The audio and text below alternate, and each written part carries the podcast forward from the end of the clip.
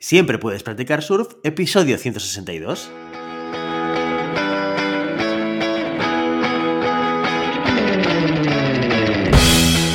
Bienvenido y bienvenida a Siempre puedes practicar surf, el podcast diario sobre recursos humanos.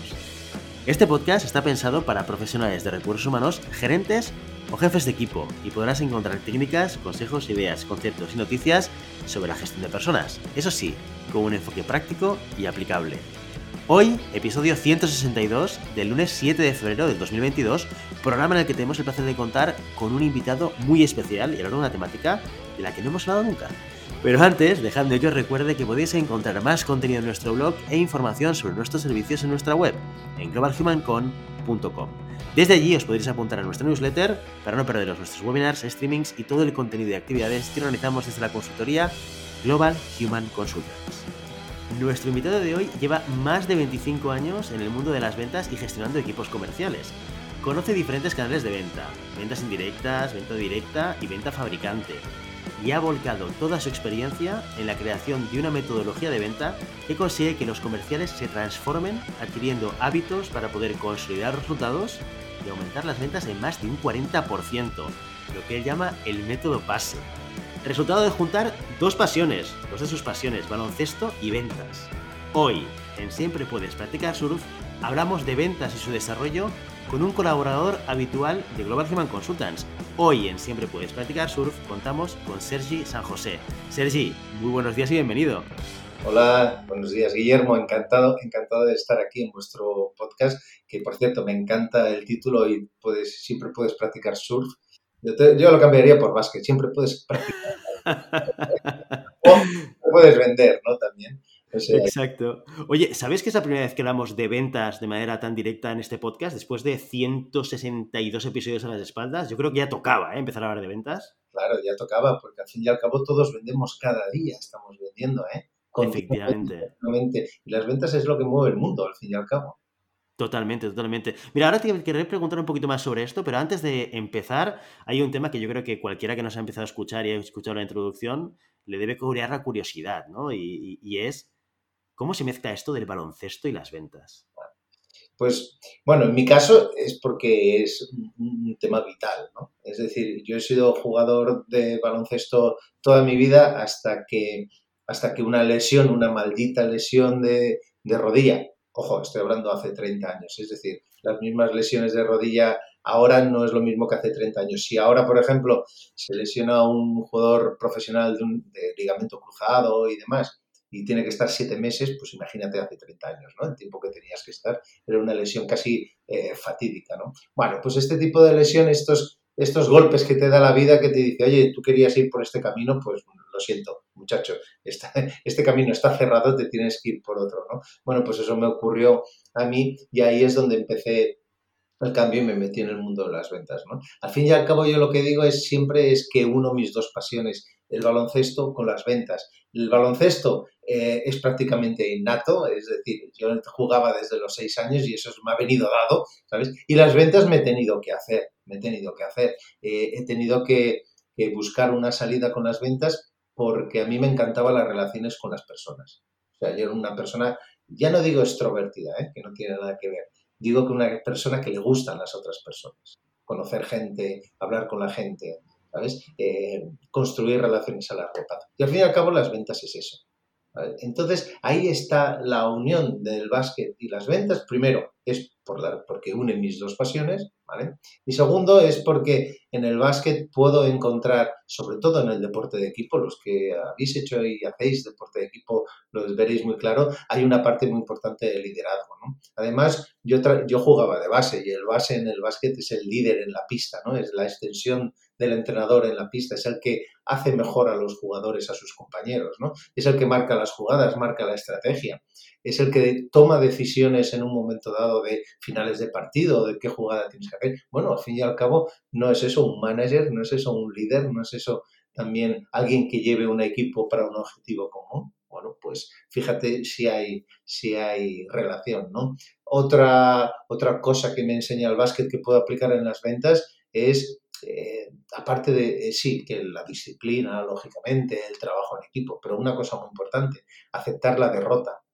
Fíjate qué importante es eso, ¿eh? aceptar la derrota. En el básquet y en las ventas vamos a recibir muchos más nos que síes, pero muchísimos más nos, porque yo fallo más canastas de las que meto, ¿no? Yo siempre pongo un ejemplo, Stephen Curry, que es el mejor tirador eh, actualmente y de la historia de la NBA es el que más triples ha metido con mejores porcentajes, su porcentaje de triples es del 45%.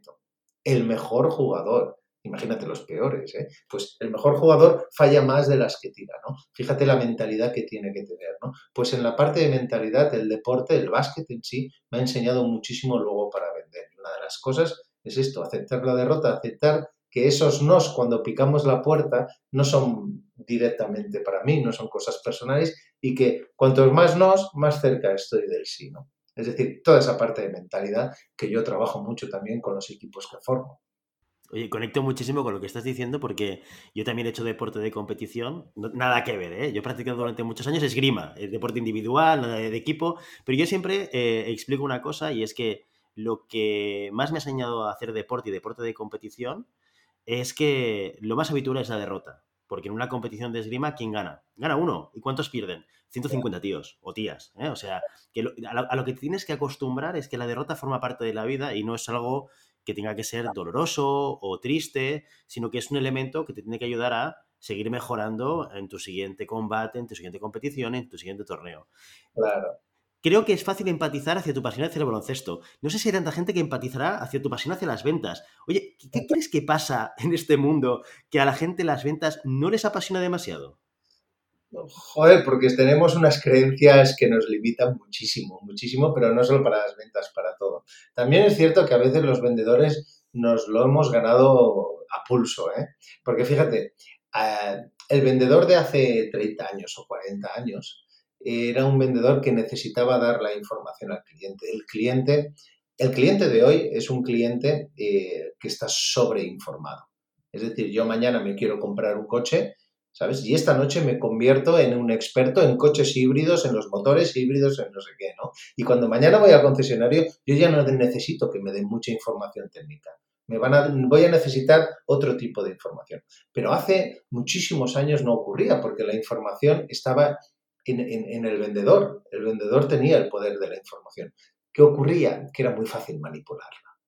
¿Sabes? Era muy fácil eh, eh, esconder información, era muy fácil, en, vez de utilizar la persuasión, utilizar la manipulación. ¿no? Entonces había vendedores pues, que por desgracia lo hacían. Pero las ventas han cambiado. ¿Qué pasa? Que esos vendedores son los que han traído esa mala fama, ¿sabes? del vendedor pues manipulador, el vendedor que engaña. Entonces, cuando nosotros encontramos a un vendedor, eh, se nos activa el, cerebro reptiliano, ¿verdad? Aquel que nos dice, eh, stop, alerta, cuidado, hay un tío aquí que te viene a engañar, ¿no? Pero bueno, y por eso pues nos cuesta mucho eh, la relación con los vendedores. Pero fíjate, fíjate una cosa súper importante, Guillermo. A todos nos encanta comprar. No solo nos encanta, nos flipa comprar. Es decir, eh, somos obsesos con la compra, ¿no? pero odiamos que nos vendan. Eso el vendedor tiene que tenerlo claro. ¿no? Eh, también es un tema de paradigma. ¿no? Si yo pienso que las ventas, eh, el objetivo de la venta es sacarte tu dinero, ¿sabes? Pues esa relación entre dos personas no va a ser una relación fructífera, porque tú te vas a sentir que lo que quiere, que lo único que yo quiero es eh, llevarte a la cama, ¿no? Que lo único que yo quiero es sacarte la pasta, ¿no? Pero si el paradigma lo cambiamos y pensamos que la venta significa, y, el propósito de la venta es crear relaciones a largo plazo entre dos personas para yo como vendedor ayudarte a mejorar tu vida y ayudarte a que tú ganes más dinero y ayudarte a cubrir una necesidad que tú tienes, ostra, eso cambia mucho, ¿eh? El concepto de la venta es totalmente diferente. Ahí es uno de, los cambios que podemos empezar a, implementar en la venta de hoy en día. ¿eh? La venta de hoy en día que se, que se trata de humanos con humanos, de personas con personas. ¿no? Eh, entonces, bueno, pues por ahí también van los tiros del por qué tenemos esta, esta creencia de que las ventas son malas. Pero en el fondo, yo cuando hago, mira, cuando hago formaciones a vendedores incluso, ¿eh? eh, les pregunto, oye, aquí, de vosotros, ¿quién vende? Ostras, y les cuesta levantar la mano. Y son, y son comerciales, ¿eh? Pero no, yo no vendo, yo asesoro. ¿Cómo? ¿Cómo que asesoras? Tú vendes. Bueno, yo asesoro, yo soy eh, consultan, yo soy no sé qué, ¿sabes? Eh, empezamos a buscar eufemismos para decir que al fin y al cabo vendemos, ¿no? Y antes, a micrófono cerrado, lo, lo, hablamos. Oye, que aquí hemos venido a vender, ¿eh? Y que no pasa absolutamente nada. Y eso es una de las cosas que nos tenemos que evitar. Todos vendemos cada día, todos, absolutamente todos. Porque vender es crear relaciones a largo plazo, vender es persuadir, vender es convencer. ¿Por qué no? Vender es convencer, pero convencer con argumentos reales y convencer para un beneficio mutuo. El problema es si solo el beneficio es para mí y los argumentos son así, así. Entonces estoy manipulando. Pero eso no es venta, eso es manipular. Pero vender es convencer. Em, ya te digo, y al fin y al cabo es esto, es cambiar un poco el, el paradigma de lo que es vender. ¿no?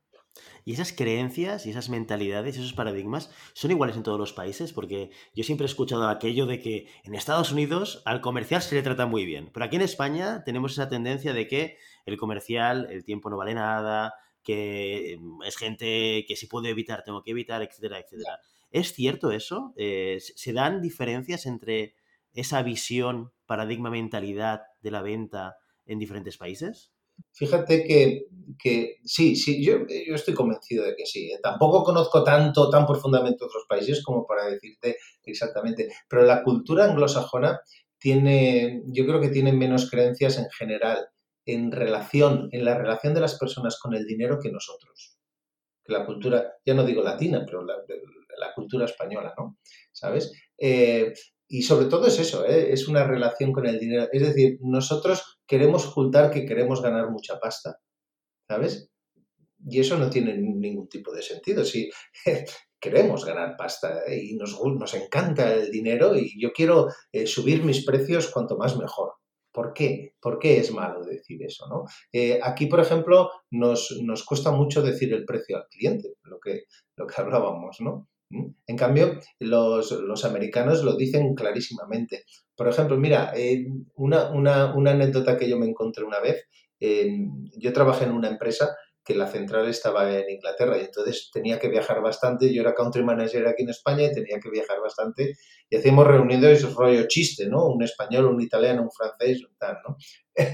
y, en una conversación, una, una compañera mía inglesa eh, cuando nos presentaron, no sé qué, no sé cuántos, pues lo típico, oye, pues tú a qué te dedicas, qué haces, no sé qué, no sé cuántos, y me dijo, ¿y qué salario tienes al año? Digo, ¿cómo? Hostia, yo, yo y mi compañero italiano, los latinos, nos quedamos asustados, ¿no? Incluso le pregunté a otro, oye, ¿me ha preguntado por cuánta pasta gano? Dice, sí, sí, es bastante habitual.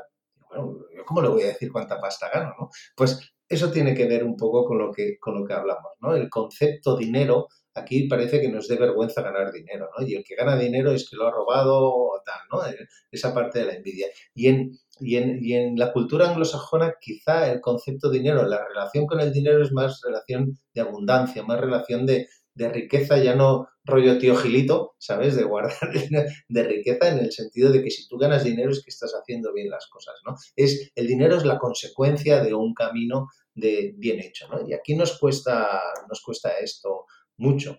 Entonces, claro, cuando yo oculto lo que realmente quiero, estoy, eh, tú no vas a tener confianza en mí porque vas a sospechar algo raro, ¿no? De si este tío no me dice que viene a vender, ¿por qué me lo oculta? Significa que me quiere engañar, ¿no? ¿Sabes? Eh, y ahí vienen también muchas de las, de las creencias esas que nos limitan, ¿no? Los precios tenemos que decirlo al principio. Punto pelota. Porque cuando yo te digo el precio de mi servicio, primero, voy a ganar tiempo en el sentido de que si a ti ya no te va bien el precio, pues oye, ya tengo un filtro, no voy a seguir y me voy a ir a otro que pueda ser mi cliente. Y luego, si ya te va bien el precio, pues lo que es duro, lo más duro, ¿no? La parte, digamos, de la objeción, yo ya la he quitado, que es la objeción del precio que normalmente nos viene al final, ¿no? Y esto es, uno de, esto es un tema de método, al fin y al cabo, Guillermo, ¿eh? que es algo de lo que yo enseño con el método PASE. ¿eh? Y cuando trabajas con un equipo de ventas, eh, en, el, en, el, desarrollo, lo que hablábamos eh, o lo que hablaba al principio, ¿no? Cuando tú actúas sobre un equipo y consigues incrementar su desempeño y sus resultados, ¿cuáles son las principales barreras o las los principales dificultades mm. que, que, encuentras en el desarrollo de estas personas dentro de un equipo? Mira, una, las creencias, la, lo que estamos hablando, eh, unas creencias limitantes brutales que nos hacen tener miedo a la reacción de los demás, etcétera, etcétera. Eso uno. Y otro, la falta de metodología. Es decir, el abuso de la improvisación. Los comerciales improvisan muchísimo. También piensa que la carrera comercial no, no, no, está arreglada desde el punto de vista, no hay, no hay una universidad que te enseñe a ser comercial, ¿no? Y eso hace que cualquiera se pueda meter a comercial sin ningún tipo de estudio y sin ningún tipo de, de preparación y, tal. Yo, cuando entré por primera vez de comercial me dieron una carpeta, toma, estudiate el producto y mira, y digo, ¿y, los clientes de dónde los saco? De, coño, de la calle, ahí tienes Barcelona, es inmensa, ¿no? y a la calle, ¿a qué? pues a picar, o sea, sin ningún tipo de control, ¿no? Todo basándome en mi intuición. Esto tiene que cambiar. Por eso es tan, tan, tan importante la, la formación, ¿no? Tan importante la formación y además la formación a largo plazo, la formación con un seguimiento. Y cuando hablamos de método, eh, eh, en redes sociales muchas veces se habla de la acción comercial y, hay determinadas personas que defienden la idea de que la venta eh, directa, la venta para ir a buscar al cliente, lo que creo que se llama en el sector el outbound, ¿no? Creo que es el concepto que se utiliza, está muerta. Esto ya no sirve. Solamente sirve el inbound, solamente sirve la atracción del cliente. Eh, ¿Qué opinas al respecto? ¿Crees que esto es cierto? Creo, ¿Crees que mm, ambas estrategias son válidas y siguen siendo válidas y seguirían siendo válidas en el futuro? Sí, yo creo que, ambas estrategias son válidas. ¿eh? También va a depender del sector, va a depender del producto que vendas. Es como decir, no, la venta telefónica ha muerto. ¿no? No, no, eso no tiene sentido. Es decir, el teléfono sigue siendo una vía muy, muy, muy válida para entrar en relación con el cliente. ¿Qué ocurre? Que el inbound eh, en muchos, depende cómo lo veas, es muy cómodo. ¿Por qué? Porque tú generas una serie de contenidos y luego es el cliente que te viene. Joder, eso es lo ideal. ¿Por qué? Porque siempre lo que nos ha dado miedo es ir yo a buscar el cliente y enfrentarme al cliente, como si esto fuese una guerra, ¿no? Pero volvemos un poco a lo de antes, ¿eh? Que, ojo, que vender es crear relaciones a largo plazo. Que yo no quiero, yo no quiero ventas, Guillermo, que yo quiero clientes, que no es lo mismo que las ventas me lo hace una máquina, me lo hace un ordenador y puedo automatizar un proceso de ventas que esté continuamente vendiendo. Pero yo lo que quiero son clientes que tengan una relación conmigo a largo plazo, que luego me sigan comprando todo lo que yo saco y que además me referencien a otros clientes. Eso es lo que quiero. Es decir, hacer una red de clientes que, me, van, que me vayan trayendo otros clientes. Y para eso, la mejor manera es cara a cara, es por el teléfono, es ir a tomar un café, es siempre dar, dar, dar, dar, dar. Eh, por eso es tan importante la metodología, ¿eh? por eso es tan importante la metodología, para improvisar lo menos posible y para saber a qué clientes tengo que ir. El problema es cuando salgo a la calle y no sé a dónde ir y empiezo a picar todas las puertas que quiero pues eso no tiene ningún tipo de sentido, porque lo que estoy haciendo es gastando energía, gastando esfuerzo y gastando tiempo. No, no, lo que tiene sentido es saber a qué clientes tengo que ir, saber cómo tengo que ir, saber qué piensa el cliente, saber cómo le puedo ayudar e ir con la mentalidad adecuada para ayudar a ese cliente a generar una relación a largo plazo. Es totalmente diferente. hablamos mucho de cambio de paradigma, de cambio de mentalidad. Eh, yo creo cuando lo explicas y lo escuchamos todos, eh, tiene muchísimo sentido. Es como que las piezas se encajan, ¿no? O sea, cuando tú cambias el, punto de partida del planteamiento, claro, todo parece mucho más sencillo. Esto no se trata de colocar productos, esto se trata de ayudar a otra persona a través de una serie de servicios o productos que evidentemente vendemos, que tienen un precio y que, hay que pagar, ¿de acuerdo? Porque al final se trata también de que esto es un negocio. Eh, pero supongo que no será tan fácil el, cambiar el paradigma de las personas solamente explicándolo, sino que igual hay alguna acción, alguna, algún elemento, alguna palanca, algo que tú utilizas eh, para poder hacer que no solamente a través de la explicación teórica o de la explicación conceptual del cambio de mentalidad pueda hacer que esto realmente pase la realidad, ¿no? Sí, sí, estoy totalmente de acuerdo. Yo siempre digo que ya no es solo el qué, que eso lo podemos leer en cualquier libro, sino es el cómo, ¿no? Que dices, vale, esto es perfecto, ¿no? Pero bueno, sí, ahora cómo lo hago, ¿no? Ahí es donde están los managers. Ahí es donde están los jefes de equipo. Ahí es donde estamos los formadores que ayudamos a los jefes de equipo a implementar estas metodologías.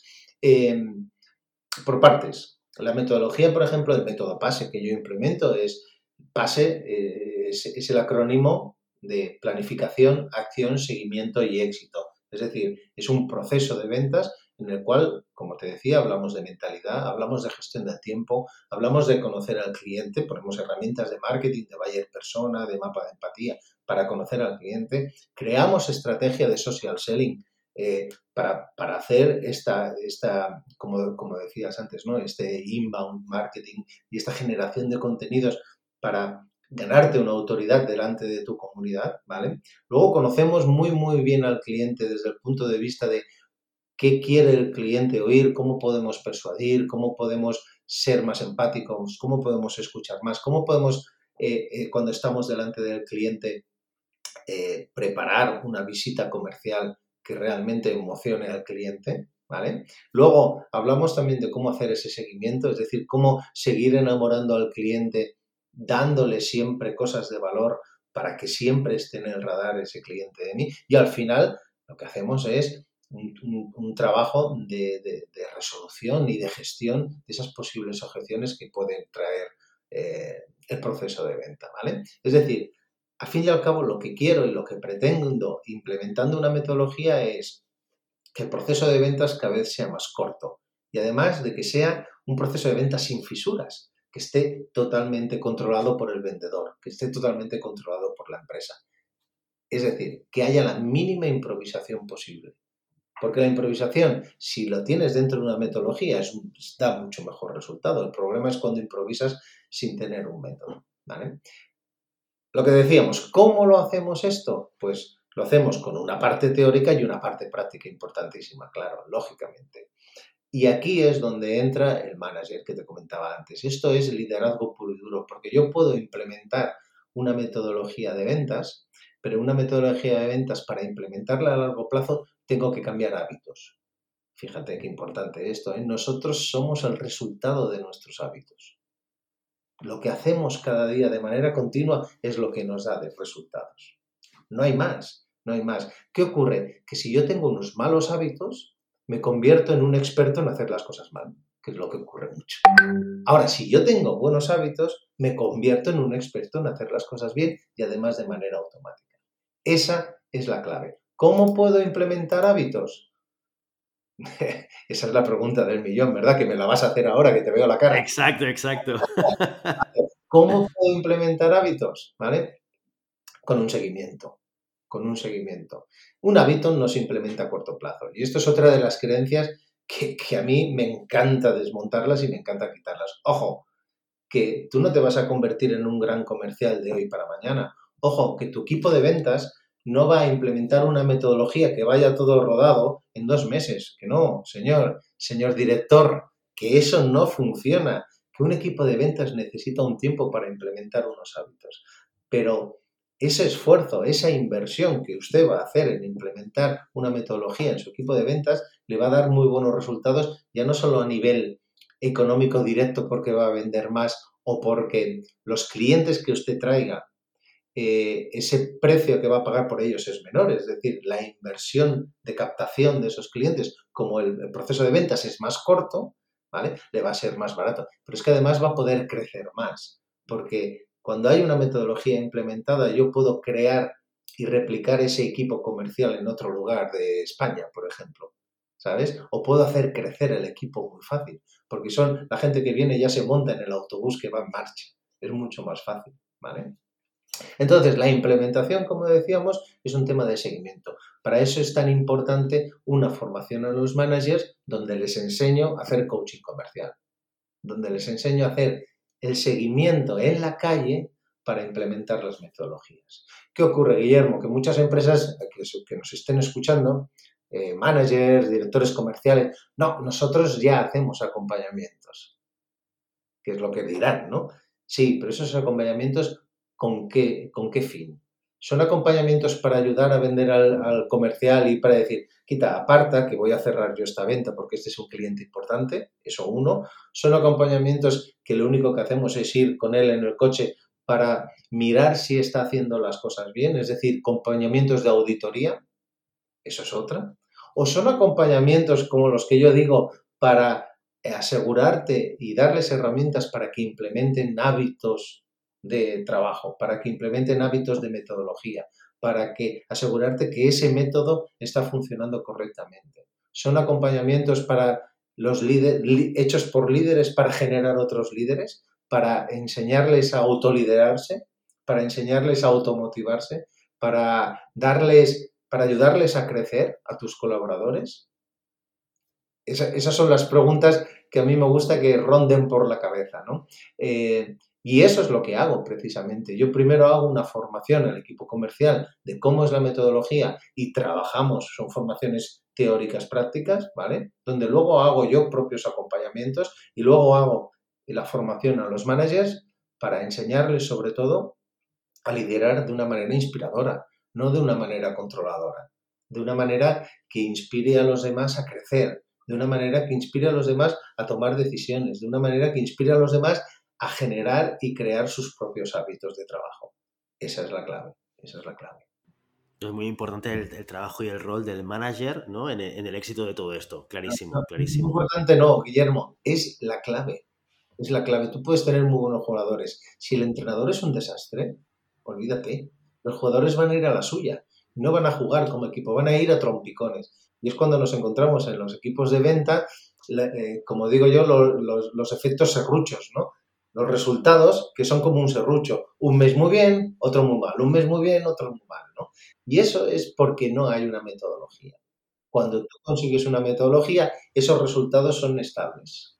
Y hablando de claves, eh, no nos podemos despedir de este programa sin, preguntarte sobre la E de pase, que es éxito. ¿eh? Y me gustaría conocer eh, tu opinión Sé que es una pregunta un poco como muy, muy enfocada y seguro que la respuesta es como muy amplia, pero me gustaría que te mojases un poco, Sergi.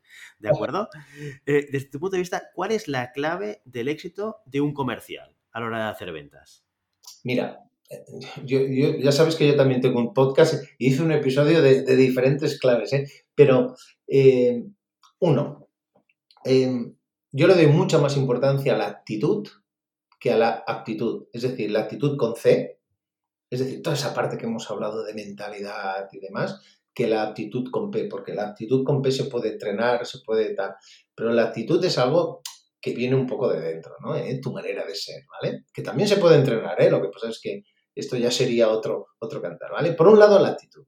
Por otro lado, eh, que te gusten las personas lo hablábamos antes, ¿no? Te tienen que gustar la relación con las personas. Si tú eres un tío que odia conocer gente, pues tienes un problema, ¿sabes? Para vender, porque vender hemos dicho que es generar relaciones y crear relaciones a largo plazo con las personas. Por lo tanto, tienes que ser un tío que te gusten las personas. Tienes que ser un tío con un método, tío metodológico, un tío metódico. Eso es súper importante también. Tienes que ser un tío humilde. ¿Por qué? Digo humilde. Humilde desde el punto de vista de tener una mentalidad de crecimiento. Es decir, tener una mentalidad en la cual tú sepas que no lo sabes todo, en la cual tengas claro que puedes aprender cada día y que debes aprender cada día de tus compañeros, de tu jefe, de tu cliente, de todo lo que te rodea. A eso me refiero a humildad. No esa mentalidad de, va, esto que me está explicando Sergi, si eso yo ya lo sé, si yo llevo 20 años eh, vendiendo, a mí me va a explicar cómo vender, ¿no? Si tienes esta mentalidad, eh, tus resultados no van a ser buenos. Eso está clarísimo, porque no eres humilde para aprender, para siempre ir, para siempre ir mejorando. Pensemos que todo cambia, ¿eh? Y, en estos dos años lo hemos, lo hemos visto como cada, cada semana van cambiando las cosas, ¿no? Pues las ventas también cambian y las relaciones entre las personas también y hay otras maneras de vender que, hay, que, hay que aplicarlas. ¿no? Eh, yo creo que te he dicho cuatro o cinco conceptos que, son claves. Habría más, ¿eh? Habría más. Pero para mí esto es un poco, un poco la base. Fíjate que todo tiene que ver con la mentalidad y la actitud. ¿eh? No te he dicho, no, que sea un tío que se exprese bien. No, no, eso es lo de menos, ¿sabes? Porque es más importante escuchar incluso que hablar. ¿eh? Tiene que ser una persona con estas con estas actitudes que te he comentado. Muy bien, Sergio. Muchísimas gracias, Sergi San José, por pasarte hoy por nuestro podcast. Y un placer tenerte con nosotros y un placer, por fin, hablar de ventas en este programa. Ah, se, se me ha hecho corto, ¿eh? porque las ventas dan por mucho. ¿eh? las ventas es la vida, ¿no? Y podríamos poner muchísimos ejemplos. La verdad es que yo lo disfruto mucho porque ya te digo, al fin y al cabo son relaciones entre personas y eso es algo que yo me lo tatúo, ¿sabes? Y lo llevo siempre aquí y hago que, que los comerciales a los que formo también lo tengan claro, que esto se trata de ayudar a los demás, de relacionarse con los demás. Los resultados ya vendrán, porque eh, tú disfruta de lo que haces y si además luego te pagan dinero, eso ya es la bomba, ¿no? Exacto. Sergi, muchísimas gracias por venir hoy. Gracias, Guillermo, a vosotros por invitarme. Ha sido un placer. Y ya sabes, no puedes detener las olas, pero siempre puedes practicar surf. Y hasta aquí nuestro episodio de hoy. Como siempre, queremos que os pongáis en contacto con nosotros, nos deis vuestra opinión y nos sugeráis si tenéis algún tema o alguna pregunta concreta. Lo podéis hacer a través de la página de contacto en globalhumancom.com barra contáctanos o a través de las redes sociales. Estamos en Facebook, en Instagram, en Twitter y en LinkedIn. Y si el contenido de este podcast te gusta, no te olvides suscribirte, darnos 5 estrellas en iTunes y me gusta tanto en iVoox como en Spotify. Igualmente recuerda que puedes encontrar más contenidos, noticias y recursos en nuestra web, en globalhumancon.com. Muchas gracias por todo, por tu tiempo, por tu atención y por tu interés en estos temas sobre gestión de personas. Nos escuchamos mañana martes con las noticias de la semana. Hasta entonces, feliz día.